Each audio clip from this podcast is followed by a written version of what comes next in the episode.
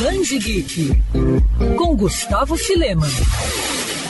Hoje a minha dica no Band Geek é sobre uma história de amor, sacrifício, superação e também liberdade. Estou falando do quadrinho Degenerado, que é uma adaptação do livro La Garçonnette l'Assassin e se baseia em uma história real de um casal apaixonado nos tempos da Primeira Guerra Mundial. A trama narra a história da costureira Louise e do desertor do exército Paul, que lutam para viver juntos na Paris daquela época. Para poder escapar das trincheiras e dos tiros da Grande Guerra, ele está disposto a fazer tudo para reencontrar a amada. Paul até consegue atingir seu objetivo e o casal volta a se unir após o homem fugir do hospital, onde foi parar após ser ferido em combate. Porém, para evitar que as autoridades descubram sua fuga e para que ele não seja punido com fuzilamento, Paul é praticamente condenado a ficar escondido para sempre em um quarto de hotel. Sem poder trabalhar, o marido começa a ter que encarar a falta de dinheiro e liberdade, o que faz com que a paixão entre os dois enfrente turbulências. Isso até o dia em que ele resolve usar o vestido vermelho de Louise para ir às ruas e comprar uma garrafa de vinho. A ideia vinga e para dar fim à sua clandestinidade, Paul passa a se chamar Suzanne. É a partir desse ponto que Degenerado se torna cada vez mais interessante, trazendo uma abordagem mais íntima